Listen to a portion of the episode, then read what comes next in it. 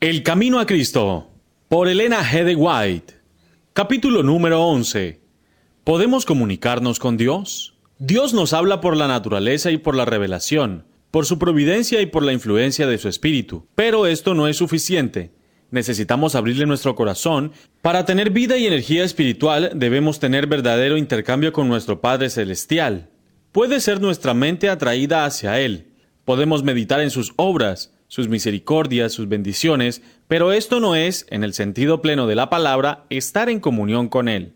Para ponernos en comunión con Dios, debemos tener algo que decirle tocante a nuestra vida real.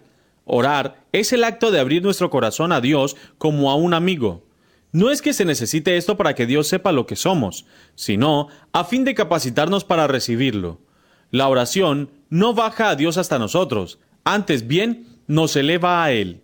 Cuando Jesús estuvo sobre la tierra, enseñó a sus discípulos a orar, les enseñó a presentar a Dios sus necesidades diarias y a echar toda su solicitud sobre Él. Y la seguridad que les dio de que sus oraciones serían oídas nos es dada a nosotros también. Jesús mismo, cuando habitó entre los hombres, oraba frecuentemente. Nuestro Salvador se identificó con nuestras necesidades y flaquezas, convirtiéndose en un suplicante que imploraba a su Padre nueva provisión de fuerza para avanzar fortalecido para el deber y la prueba. Él es nuestro ejemplo en todas las cosas, es un hermano en nuestras debilidades, tentado en todo así como nosotros, pero como ser inmaculado, rehuyó el mal. Sufrió las luchas y torturas del alma de un mundo de pecado. Como humano, la oración fue para él una necesidad y un privilegio. Encontraba consuelo y gozo en estar en comunión con su Padre, y si el Salvador de los hombres, el Hijo de Dios, sintió la necesidad de orar, cuánto más nosotros, débiles, mortales, manchados por el pecado, no debemos sentir la necesidad de orar con fervor y constancia. Nuestro Padre Celestial está esperando para derramar sobre nosotros la plenitud de sus bendiciones, es privilegio nuestro beber abundantemente en la fuente de amor infinito. Qué extraño que oremos tan poco. Dios está pronto y dispuesto a oír la oración sincera del más humilde de sus hijos, y sin embargo, hay de nuestra parte mucha cavilación para presentar nuestras necesidades delante de Él. ¿Qué pueden pensar los ángeles del cielo de los pobres y desvalidos seres humanos que están sujetos a la tentación cuando el gran Dios lleno de infinito amor, se compadece de ellos y está pronto para darles más de lo que pueden pedir y pensar, y que sin embargo oren tan poco y tienen tan poca fe. Los ángeles se deleitan en postrarse delante de Dios, se deleitan en estar cerca de Él. Es su mayor delicia estar en comunión con Dios. Y con todo, los hijos de los hombres, que tanto necesitan la ayuda que Dios solamente puede dar, parecen satisfechos andando sin la luz del Espíritu ni la compañía de su presencia. Las tinieblas del malo cercan a aquellos que descuidan la oración. Las tentaciones secretas del enemigo los incitan al pecado, y todo porque no se valen del privilegio que Dios les ha concedido de la bendita oración. ¿Por qué han de ser los hijos e hijas de Dios tan remisos para orar cuando la oración es la llave en la mano de la fe para abrir el almacén del cielo, en donde están atesorados los recursos infinitos de la omnipotencia? Sin oración incesante y vigilancia diligente, corremos el riesgo de volvernos indiferentes y de desviarnos del sendero recto. Nuestro adversario procura constantemente obstruir el camino al propiciatorio para que no obtengamos mediante ardiente súplica y fe gracia y poder para resistir a la tentación. Hay ciertas condiciones según las cuales podemos esperar que Dios oiga y conteste nuestras oraciones. Una de las primeras es que sintamos necesidad de su ayuda. Él nos ha hecho esta promesa porque derramaré agua sobre la tierra sedienta y corrientes sobre el sequedal. Los que tienen hambre y sed de justicia, los que suspiran por Dios, pueden estar seguros de que serán hartos. El corazón debe estar abierto a la influencia del Espíritu, o de otra manera no pueden recibir las bendiciones de Dios. Nuestra gran necesidad es en sí misma un argumento y habla elocuentemente en nuestro favor, pero se necesita buscar al Señor para que haga estas cosas por nosotros. Pues dice, Pedid y se os dará, y el que ni aun a su propio Hijo perdonó, sino que le entregó por nosotros, ¿cómo no nos ha de dar también, de pura gracia, todas las cosas juntamente con Él? Si toleramos la iniquidad en nuestro corazón, si estamos apegados a algún pecado conocido, el Señor no nos oirá, mas la oración del alma arrepentida y contrita será siempre aceptada. Cuando hayamos confesado con corazón contrito todos nuestros pecados conocidos, podremos esperar que Dios conteste nuestras peticiones. Nuestros propios méritos nunca nos recomendarán a la gloria de Dios. Es el mérito de Jesús lo que nos salva y su sangre lo que nos limpia. Sin embargo, nosotros tenemos una obra que hacer para cumplir las condiciones de la aceptación. La oración eficaz tiene otro elemento, la fe, porque es preciso que el que viene a Dios crea que existe y que se ha constituido remunerador de los que le buscan. Jesús dijo a sus discípulos, Todo cuanto pidiereis en la oración, creed que lo recibiréis ya, y lo tendréis. ¿Creemos al pie de la letra todo lo que se nos dice? La seguridad es amplia e ilimitada, y fiel es el que ha prometido. Cuando no recibimos precisamente las cosas que pedimos y al instante, debemos creer que el Señor oye y que contestará nuestras oraciones. Somos tan cortos de vista y propensos a errar que algunas veces pedimos cosas que no serían un beneficio para nosotros, y nuestro Padre Celestial contesta con amor nuestra oración, dándonos aquello que es para nuestro más alto bien, aquello que nosotros mismos desearíamos si, alumbrados de celestial saber, pudiéramos ver todas las cosas como realmente son. Cuando parezca que nuestras oraciones no son contestadas, debemos aferrarnos a la promesa, porque el tiempo de recibir contestación seguramente vendrá, y recibiremos las bendiciones que más necesitamos. Por supuesto, pretender que nuestras oraciones sean siempre contestadas en la misma forma y según las cosas particulares que pidamos es presunción. Dios es demasiado sabio para equivocarse y demasiado bueno para negar un bien a los que andan en integridad. Así que no temáis confiar en Él. Aunque no veáis la inmediata respuesta de vuestras oraciones, confiad en la seguridad de su promesa. Pedid y se os dará.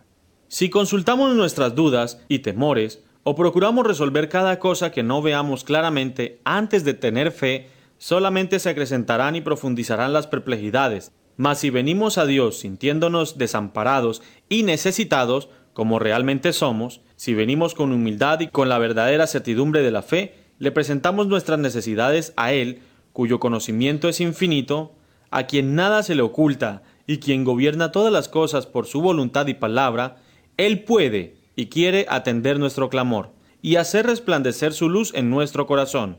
Por la oración sincera nos ponemos en comunión con la mente del infinito, Quizás no tengamos al instante ninguna prueba notable de que el rostro de nuestro Redentor está inclinado hacia nosotros con compasión y amor. Sin embargo, es así. No podemos sentir su toque manifiesto, mas su mano nos sustenta con amor y piadosa ternura. Cuando imploramos misericordia y bendición de Dios, debemos tener un espíritu de amor y perdón en nuestro propio corazón. ¿Cómo podemos orar? Perdona nuestras deudas así también nosotros perdonamos a nuestros deudores, y abrigar sin embargo un espíritu que no perdona? Si esperamos que nuestras oraciones sean oídas, debemos perdonar a otros como esperamos ser perdonados nosotros. La perseverancia en la oración ha sido constituida en condición para recibir. Debemos orar siempre si queremos crecer en fe y en experiencia. Perseverad en la oración velando en ella con acción de gracias. El apóstol Pedro exhorta a los cristianos a que seáis sobrios y vigilantes en la oración. Pablo ordena, en todas las circunstancias, por medio de la oración y la plegaria, con acciones de gracia, dense a conocer vuestras peticiones a Dios. Vosotros, emperos, hermanos, dice Judas, orando en el Espíritu Santo, guardaos en el amor de Dios. Orar sin cesar es mantener una unión no interrumpida del alma con Dios, de modo que la vida de Dios fluya a la nuestra y de nuestra vida la pureza y la santidad refluyan a Dios. Es necesario ser diligentes en la oración. Ninguna cosa os lo impida. Haced cuanto podáis para que haya una comunión continua entre Jesús y vuestra alma. Aprovechad toda oportunidad de ir donde se suele orar. Los que están realmente procurando estar en comunión con Dios asistirán a los cultos de oración, fieles en cumplir su deber ávidos y ansiosos de cosechar todos los beneficios que puedan alcanzar. Aprovecharán toda oportunidad de colocarse donde puedan recibir rayos de luz celestial. Debemos también orar en círculos de nuestra familia y sobre todo no descuidar la oración privada, porque esta es la vida del alma. Es imposible que el alma florezca cuando se descuide la oración. La sola oración pública o con la familia no es suficiente. En medio de la soledad, abrid vuestra alma al ojo penetrante de Dios. La oración secreta solo debe ser oída del que escudriña los corazones, Dios. Ningún oído curioso debe recibir el peso de tales peticiones. En la oración privada, el alma está libre de las influencias del ambiente, libre de excitaciones. Tranquila, pero fervientemente, se extenderá la oración hacia Dios. Dulce y permanente será la influencia que dimana de aquel que ve en el secreto, cuyo oído está abierto a las oraciones que salen de lo profundo del alma. Por una fe sencilla y tranquila, el alma se mantiene en comunión con Dios y recoge los rayos de la luz divina para fortalecer y sostenerse en la lucha contra Satanás. Dios es el castillo de nuestra fortaleza.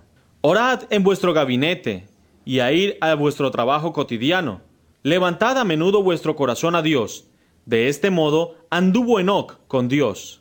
Esas oraciones silenciosas llegan como precioso incienso al trono de la gracia. Satanás no puede vencer a aquel cuyo corazón está así apoyado en Dios. No hay tiempo o lugar en que sea impropio orar a Dios. No hay nada que pueda impedirnos elevar nuestro corazón en ferviente oración. En medio de las multitudes y de afán de nuestros negocios, podemos ofrecer a Dios nuestras peticiones e implorar la divina dirección como lo hizo Nehemías cuando hizo la petición delante del rey Artajerjes. En donde quiera que estemos, podemos estar en comunión con Él. Debemos tener abierta continuamente la puerta del corazón e invitar siempre a Jesús a venir y morar en el alma como huésped celestial. Aunque estemos rodeados de una atmósfera corrompida y manchada, no necesitamos respirar sus miasmas, antes bien podemos vivir en la atmósfera limpia del cielo. Podemos cerrar la entrada a toda imaginación impura y a todo pensamiento perverso, elevando el alma a Dios mediante la oración sincera. Aquellos cuyo corazón está abierto para recibir el apoyo y la bendición de Dios andarán en una atmósfera más santa que la del mundo y tendrán constante comunión con el cielo. Necesitamos tener ideas más claras de Jesús y una comprensión más completa de las realidades eternas. La hermosura de la santidad ha de consolar el corazón de los hijos de Dios, y para que esto se lleve a cabo, debemos buscar la revelación divina de las cosas celestiales. Extiéndase y elévese el alma para que Dios pueda concedernos respirar la atmósfera celestial. Podemos mantenernos tan cerca de Dios que en cualquier prueba inesperada nuestros pensamientos se vuelvan a Él tan naturalmente como la flor se vuelve al sol. Presentad a Dios vuestras necesidades, gozos, tristezas, cuidados y temores. No podéis agobiarlo ni cansarlo. El que tiene contados los cabellos de vuestra cabeza no es indiferente a las necesidades de sus hijos, porque el Señor es muy misericordioso y compasivo. Su amoroso corazón se conmueve por vuestras tristezas y aun por nuestra presentación de ellas. Llevadle todo lo que confunda vuestra mente. Ninguna cosa es demasiado grande para que Él no la pueda soportar. Él sostiene los mundos y gobierna todos los asuntos del universo. Ninguna cosa que de alguna manera afecte nuestra paz es tan pequeña para que Él no la note.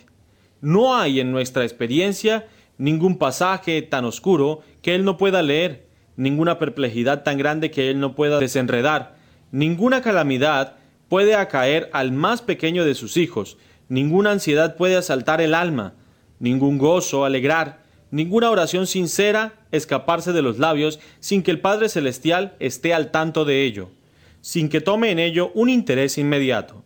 Él sana a los quebrantados de corazón y venda sus heridas. Las relaciones entre Dios y cada una de las almas son tan claras y plenas como si no hubiese otra alma por la cual hubiese dado a su Hijo amado. Jesús decía, Pediréis en mi nombre, y no os digo que yo rogaré a mi Padre por vosotros, porque el Padre mismo os ama. Yo os elegí a vosotros, para que cuando pidierais al Padre en mi nombre, Él os lo dé. Orar en nombre de Jesús es más que una mera mención de su nombre al principio y al fin de la oración.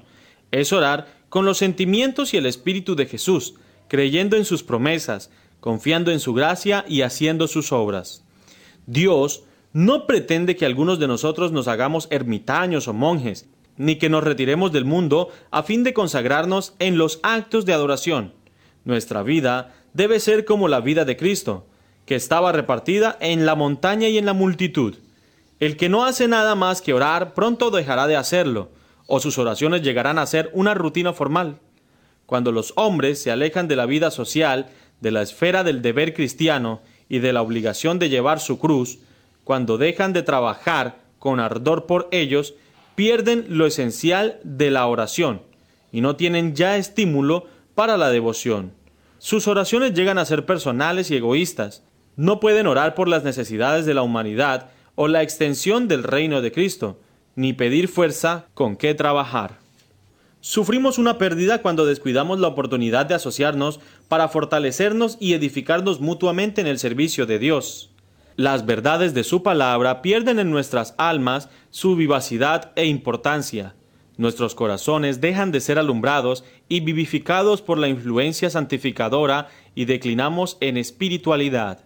En nuestra asociación como cristianos perdemos mucho por falta de simpatía mutua.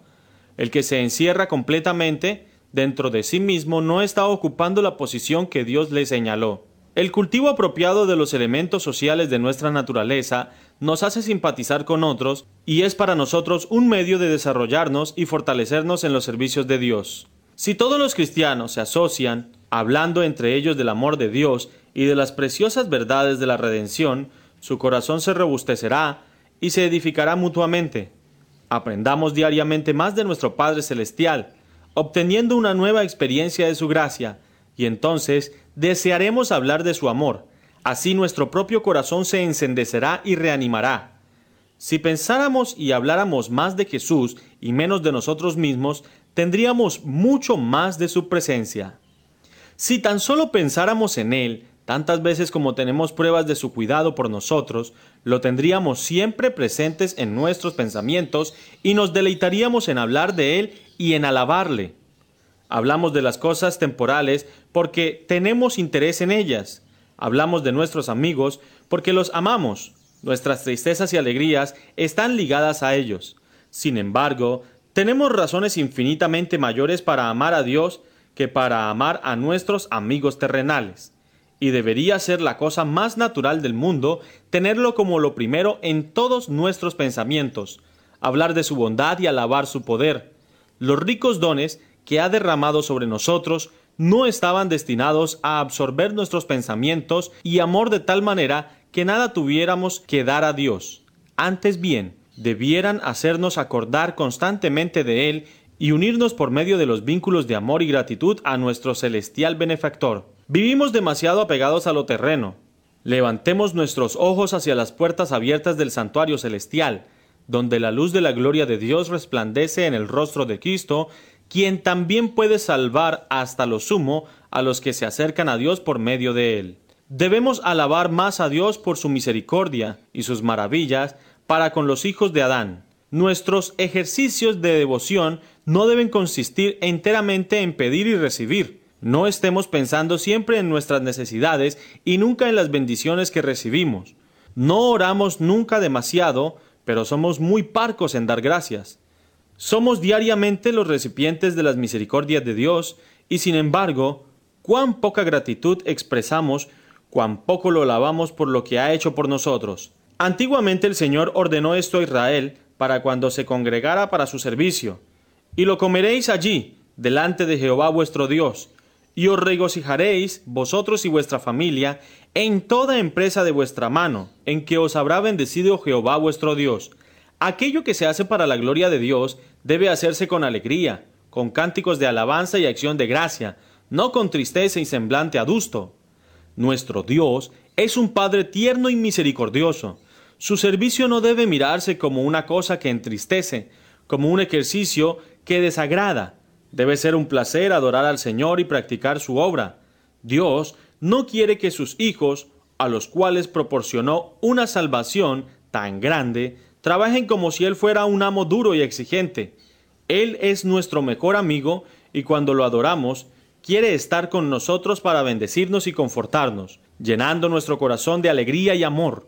El Señor quiere que sus hijos se consuelen en su servicio y hallen más placer que penalidad en el trabajo.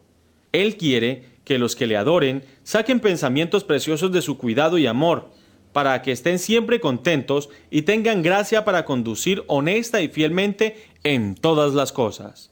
Es preciso juntarnos en torno a la cruz.